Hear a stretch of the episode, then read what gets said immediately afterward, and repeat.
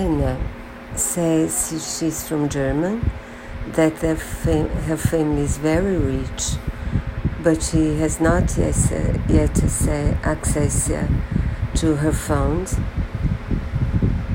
She says she doesn't want money from her father, but she wants to make money for herself.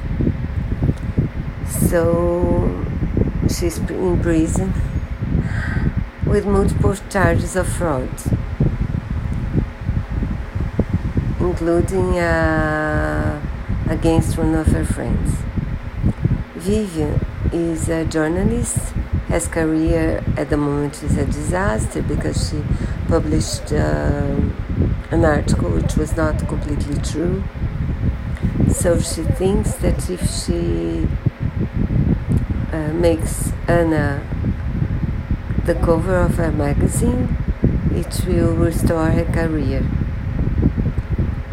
The defense lawyer also thinks the same because he has a is married to a very to a lawyer from a very traditional lawyers um, firm from her family and if he wins this case, he'll be able to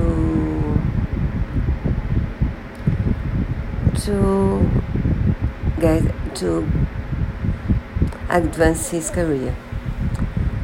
My problem with this series is the cast, especially the actress for Anna and Vivian.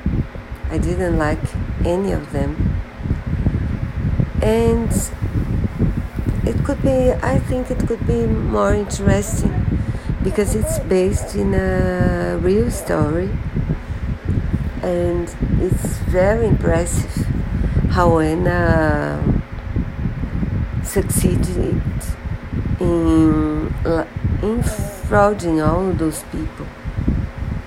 So I think it's not as good as it, as it could be, but I did like watching it anyway.